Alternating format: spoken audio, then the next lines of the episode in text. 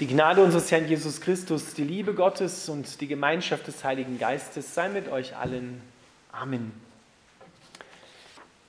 Unser heutiger Predigtext steht im Alten Testament beim Propheten Jesaja im neunten Kapitel.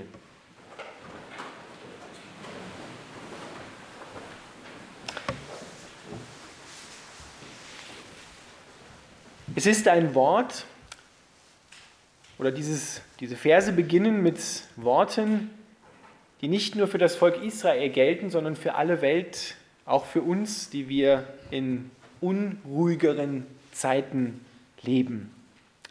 Denn das Volk, das in der Dunkelheit lebt, sieht ein helles Licht. Und über den Menschen in einem vom Tode überschatteten Land strahlt ein heller Schein. Du vermehrst das Volk und schenkst ihm große Freude. Es freut sich über dich wie ein Volk zur Erntezeit, wie jubelnde Menschen die Beute unter sich aufteilen. Denn wie am Tage Midians zerbricht Gott das Joch, das sein Volk drückte, und den Stock auf seinem Nacken die Peitsche seines Treibers. Alle dröhnend marschierenden Stiefel und blutgetränkten Mäntel werden verbrannt werden und den Flammen zum Opfer fallen. Denn uns wurde ein Kind geboren, uns wurde ein Sohn geschenkt auf seinen Schultern ruht die Herrschaft. Er heißt wunderbarer Ratgeber, starker Gott, ewiger Vater, Friedensfürst. Und seiner Herrschaft wird kein Ende sein. Lieber Vater im Himmel, wir bitten dich, dass wir das Geheimnis von Weihnachten, dich in Menschengestalt als Mensch, wahrer Gott und wahrer Mensch erkennen und ergreifen. Amen. Dürft wieder Platz nehmen.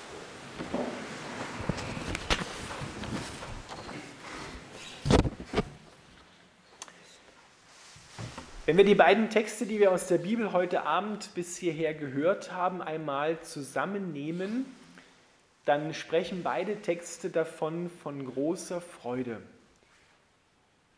Der Engel verkündet den Hirten große Freude und auch schon 700 Jahre bevor Jesus geboren worden ist, hören wir, dass Gott für sein Volk große Freude geplant hat. Und wir dürfen uns freuen. Wir sollen uns freuen über die Ankunft von Jesus Christus in dieser Welt, über seine Gegenwart heute. Nur ist es mit der Freude so eine Sache, man kann sich schlecht auf Befehl freuen. Das funktioniert nicht. Auch wenn die Umstände vielleicht passen und ja, man sagt, Mensch, nun freu dich doch, es ist Weihnachten und so, und man ist vielleicht, ist einem gar nicht so zu freuen zumute. Und je mehr man das dann möchte, desto schlechter gelingt es, sich zu freuen. Freude ist so eine Sache, da müssen die Umstände und das, was mich erfreut, das muss stimmig sein, das muss, das muss passen. Und das kann ich nicht machen, das kann ich nicht kontrollieren. Je mehr ich es kontrollieren will, desto weniger wird es mir gelingen, desto schwieriger wird es. Aber je weniger ich Dinge kontrolliere, desto mehr kann sich Freude einstellen. Bei Freude hat etwas mit Überraschung zu tun. Eine Jungfrauengeburt, wie wir das vorhin in Lukas 2 gehört haben, die entzieht sich jeglicher menschlichen Kontrolle.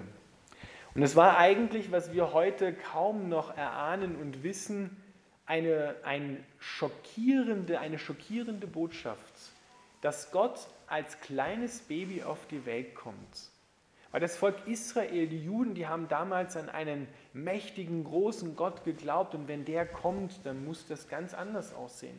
Die haben einen großen König erwartet und es ist eine schockierende Botschaft, dass Gott ein Mensch wird. Das war unmöglich in, ihren, in ihrer Vorstellungskraft, dass Gott Mensch wird.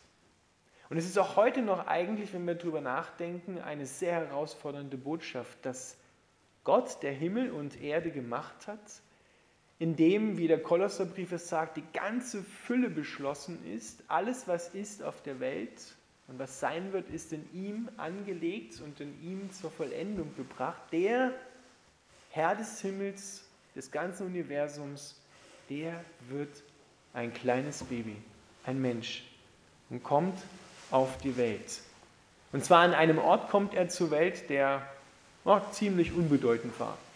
Bethlehem, ein kleines Kaff in einem kleinen Land, ganz unbedeutend zur damaligen Zeit und kaum jemand kriegt es mit, dass Gott in die Welt gekommen ist. Kaum jemand nimmt davon Notiz. Eher Menschen, die am Rand stehen, am Rand der Gesellschaft oder am unteren Level der Gesellschaft, die Hirten. Das war kein Traumjob, wie wir uns das vielleicht manchmal vorstellen, sondern das war so ziemlich der Abschaum der Gesellschaft. Die haben den letzten Job gemacht, den irgendjemand geschenkt haben wollte oder nicht geschenkt haben wollte. Und die waren die Ersten, die von der großen Freude erfahren haben, den sich der Himmel offenbart hat. Gott kommt als kleines Baby auf die Welt, um die Welt zu erlösen. Das ist eine wunderbare Botschaft. Wenn wir uns das mal so plastisch vor Augen halten, wenn Gott fähig ist, in einer Scheune, in einem Stall zur Welt zu kommen, dann können wir Gott überall begegnen. Dann ist er fähig, uns, dir überall zu begegnen. Wenn er das geschafft hat, dann kann er auch jeden anderen Ort mit seiner Gegenwart erfüllen. Gott kommt als kleines Baby auf die Welt, nicht als großer König, nicht als Erwachsener, also als großer König mit ja, hoch zu Ross in einem Palast, sondern ganz abseits, ganz bescheiden, da wo es kaum jemand mitkriegt, da wo es eher dreckig ist. Also keine romantische Vorstellung, wie wir das hier so manchmal haben, so eine schöne Holzkrippe, sondern es wird wahrscheinlich ein dreckiger Steintrog gewesen sein, in dem Maria ihr Kind hineinlegen musste. Kein Ort für ein Frischgeborenes eigentlich, das wünscht man sich nicht. Aber es war kein Raum in der Herberge, heißt es da in dem Text. Es war kein Platz für Gott in dieser Welt.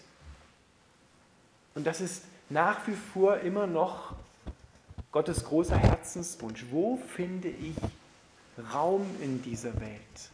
Wo finde ich Herzen, die ich erfüllen kann mit meiner Gegenwart? Wo kann ich das neue Leben, das durch mich in die Welt hineinkommt, wo kann das neu geboren werden?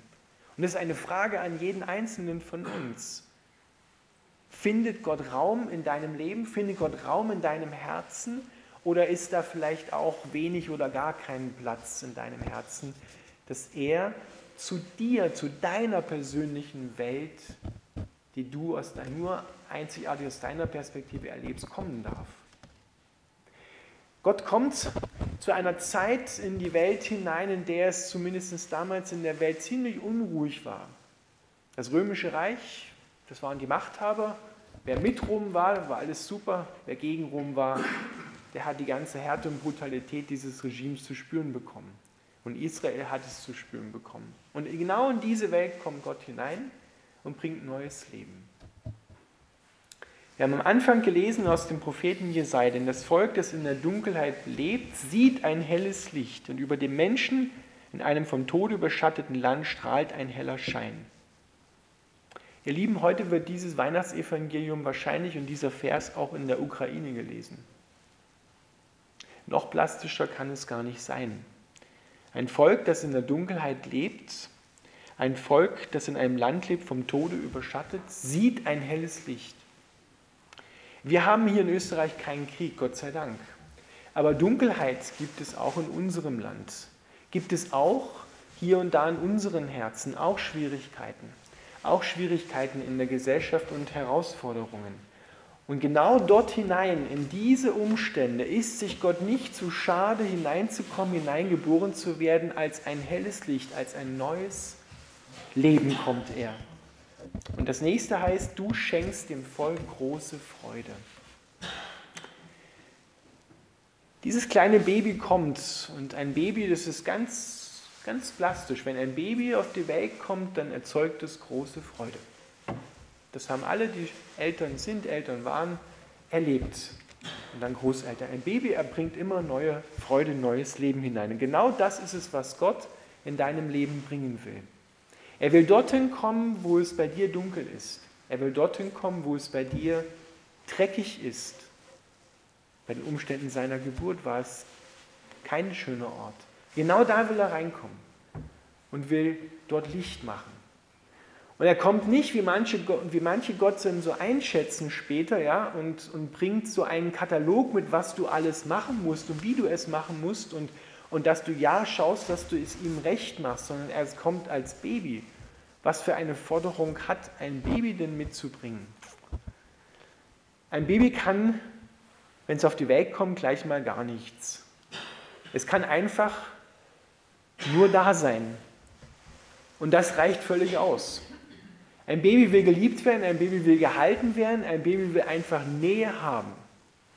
Ihr Lieben, und das ist genau das, was Gott will. Gott sucht und er macht es uns da echt leicht. Er sucht Nähe. Er sucht die Liebe zu und von den Menschen und gibt sich ganz hin. Dass wir ihn empfangen können, diesen Gott, den Herrn des Himmels und der Erde, er macht es uns wirklich leicht, indem er als Baby auf die Welt kommt. Er stellt keine Forderungen an dich, sondern er will einfach nur Nähe. Er will einfach nur geliebt werden. Im Alten Testament heißt es, dass dieser Gott, der da auf die Welt kommt, den Namen trägt Immanuel. Immanuel heißt zu Deutsch Gott mit uns. Und das ist es, was Freude macht. Dass du wissen darfst, da ist einer mit dir, egal in welchen Umständen. Egal wie dein Leben verlaufen ist bis hierher, der ist mit dir. Und er kommt als Kind und er teilt das Leid, was wir in dieser Welt auch tragen müssen, mit uns. Bekanntlich ist ja geteiltes Leid halbes Leid. Und so kommt dieser Gott und nimmt dein Leid und deine Herzschmerzen auf sich, damit wieder bei dir Freude entstehen kann, damit wieder Raum wird in deinem Herzen. Und er wird Mensch und kommt nicht als Erwachsener, sondern als Baby, weil wir dadurch sehen, wir haben einen Gott, der unsere Zeit hier auf der Erde von Anfang an auch durchgemacht hat, der genau weiß, wie es uns geht. Und unsere Kindheit war mehr oder weniger nicht immer nur glücklich, nicht immer nur schön. Es gab auch sehr herausfordernde Dinge. Für viele Kinder auf dieser Welt gibt es sehr, sehr schlimme und herausfordernde Dinge. Und Jesus weiß, weil er selber Kind war in einer schwierigen Zeit, wie es diesen Kindern geht. Er hat das richtig durchlebt. Und jetzt haben wir einen Gott, der am Kreuz nicht hängen gelassen worden ist, sondern auferweckt worden ist, der das Leid überwunden hat, der weiß, wie es Kindern, wie es Jugendlichen, wie es erwachsenen Menschen, wie es älteren Menschen geht. Er kann mitleiden und bleibt darin nicht stecken, sondern er öffnet neue Wege, wo wir vorher noch nicht einmal welche erahnt haben. Deswegen kommt er als, von Anfang an als kleines Baby auf die Welt. Und wir dürfen diesem Geheimnis von Weihnachten nachspüren, indem wir ihn in der Krippe einmal betrachten, auf uns wirken lassen. Und da hast du einen Gott, der wirklich nicht mit, mit Gebotsforderungen kommt, sondern der einfach nur da sein will, der einfach nur nahe sein will. Das ist gleichzeitig auch ein Bild, wie wir in Gottes Augen sind. Er sieht uns als Kinder, nicht kindisch, sondern als Kinder, die ebenfalls Nähe brauchen, die ebenfalls Trost brauchen, die gehalten werden müssen, die geführt werden müssen, die geleitet werden dürfen. Und dem wir wirklich vertrauen kann. Deswegen sagt Jesus, wir dürfen aber, lieber Vater, sagen im Himmel, weil wir Kinder sind. Also das ist wie ein, wie ein Bild dieser Jesus, dieses kleine Jesuskind in der Krippe für deine Existenz hier auf der Erde. Da wachsen wir, so alt wie wir auch werden können, eigentlich nie heraus. Wir bleiben immer Kind in Gottes Augen. Nicht unterentwickelt, sondern was das Vertrauen angeht, was die Liebe angeht, bleiben wir und dürfen wir Gott sei Dank bleiben Kinder. Wir dürfen so vertrauen, dass er uns liebevoll und großzügig versorgt, wie Kinder das von einem guten Vater und von einer guten Mutter erwarten dürfen und auch geschenkt bekommen. Also es steckt ganz viel in Weihnachten drin, in, dieser, in diesen Erzählungen zu Weihnachten vom Kind Jesus. Das ist unglaublich, eine, eine unglaubliche Geschichte. Der Herr des Himmels wird Mensch. Wir hören in anderen Religionen oder in anderen Philosophien, dass viele Menschen Götter werden wollten, aber es gibt nur einen Gott, der Mensch werden wollte und Mensch geworden ist. Und das ist Jesus Christus. Der wollte Mensch werden und ist ganz Mensch auch geblieben. Er hat heute noch einen menschlichen Körper, einen auferstandenen menschlichen Körper. Das ist unser Gott. Er kommt und er zerbricht jedes Joch, was dich drücken will. Und dann heißt es da im letzten Vers, und damit möchte ich schließen, denn uns wurde ein Kind geboren, also dir und mir wurde ein Kind geboren. Uns wurde ein Sohn geschenkt, dir und mir wurde dieser Jesus geschenkt.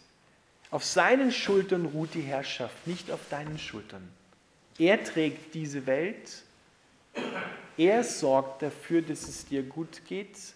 Er will sich Sorgen um dich machen, nicht du dir selber und über andere. Die Herrschaft ruht auf seinen Schultern. Er ist der wunderbare Ratgeber, der starke Gott, der niemals schwach wird, der niemals aufhört, der immer einen Weg hat. Der ewige Vater, er wird immer Vater sein, wir dürfen immer Kinder sein. Und der Friedensfürst, der Frieden macht in deinem Herzen und in dieser Welt, trotz allem Leid und trotz allen Kriegstreibern, die es immer noch gibt. Siehe, ich verkündige euch große Freude, die allem Volk, auch dir, widerfahren soll. Amen.